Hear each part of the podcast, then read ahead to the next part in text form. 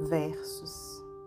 Vivi na mansão das sombras, desterrada, na noite das trevas densas, sepultado.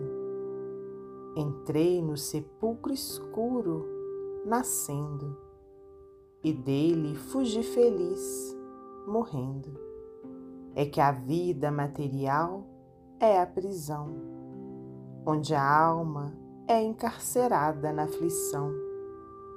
E a vida da alma é a nossa liberdade, onde as luzes recebemos da verdade.